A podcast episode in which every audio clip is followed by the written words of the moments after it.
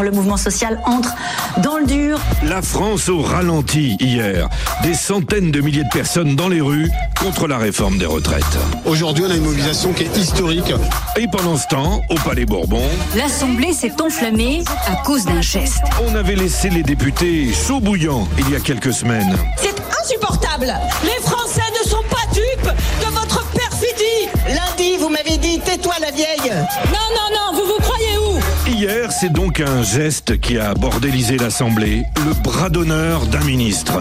Oui, oui, vous avez bien entendu. C'était lors de la discussion d'une proposition de loi. Pendant que notre président de groupe descendait de la tribune, le garde des Sceaux a fait un bras d'honneur. Euh, C'est quelque chose d'assez inqualifiable. Le ministre de la Justice, Éric Dupont-Moretti, qui fait des bras au chef des députés les Républicains, c'est mignon, c'est frais. Ok, c'est bras d'honneur. Ok.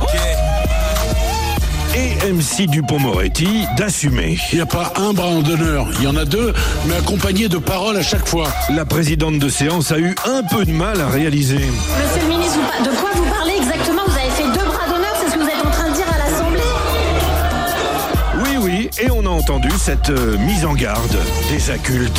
Vous n'avez pas à faire des bras d'honneur dans l'enceinte de l'Assemblée nationale, monsieur le ministre. J'ai dit, madame, madame, Eric, ça ne se fait pas de lancer des gestes obscènes. Et à toutes fins utiles, on rappelle à tous qu'il est également déconseillé de montrer ses fesses ou ses parties génitales lors des débats.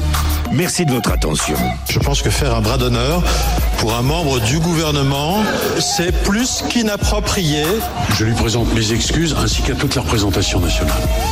Bras d'honneur pour tous ceux qui restent assis. Bras d'honneur pour les faux, les indécis. Bras d'honneur pour les jaloux qui nous sabotent. Si tu bouges pas, moi je te fais un bras d'honneur.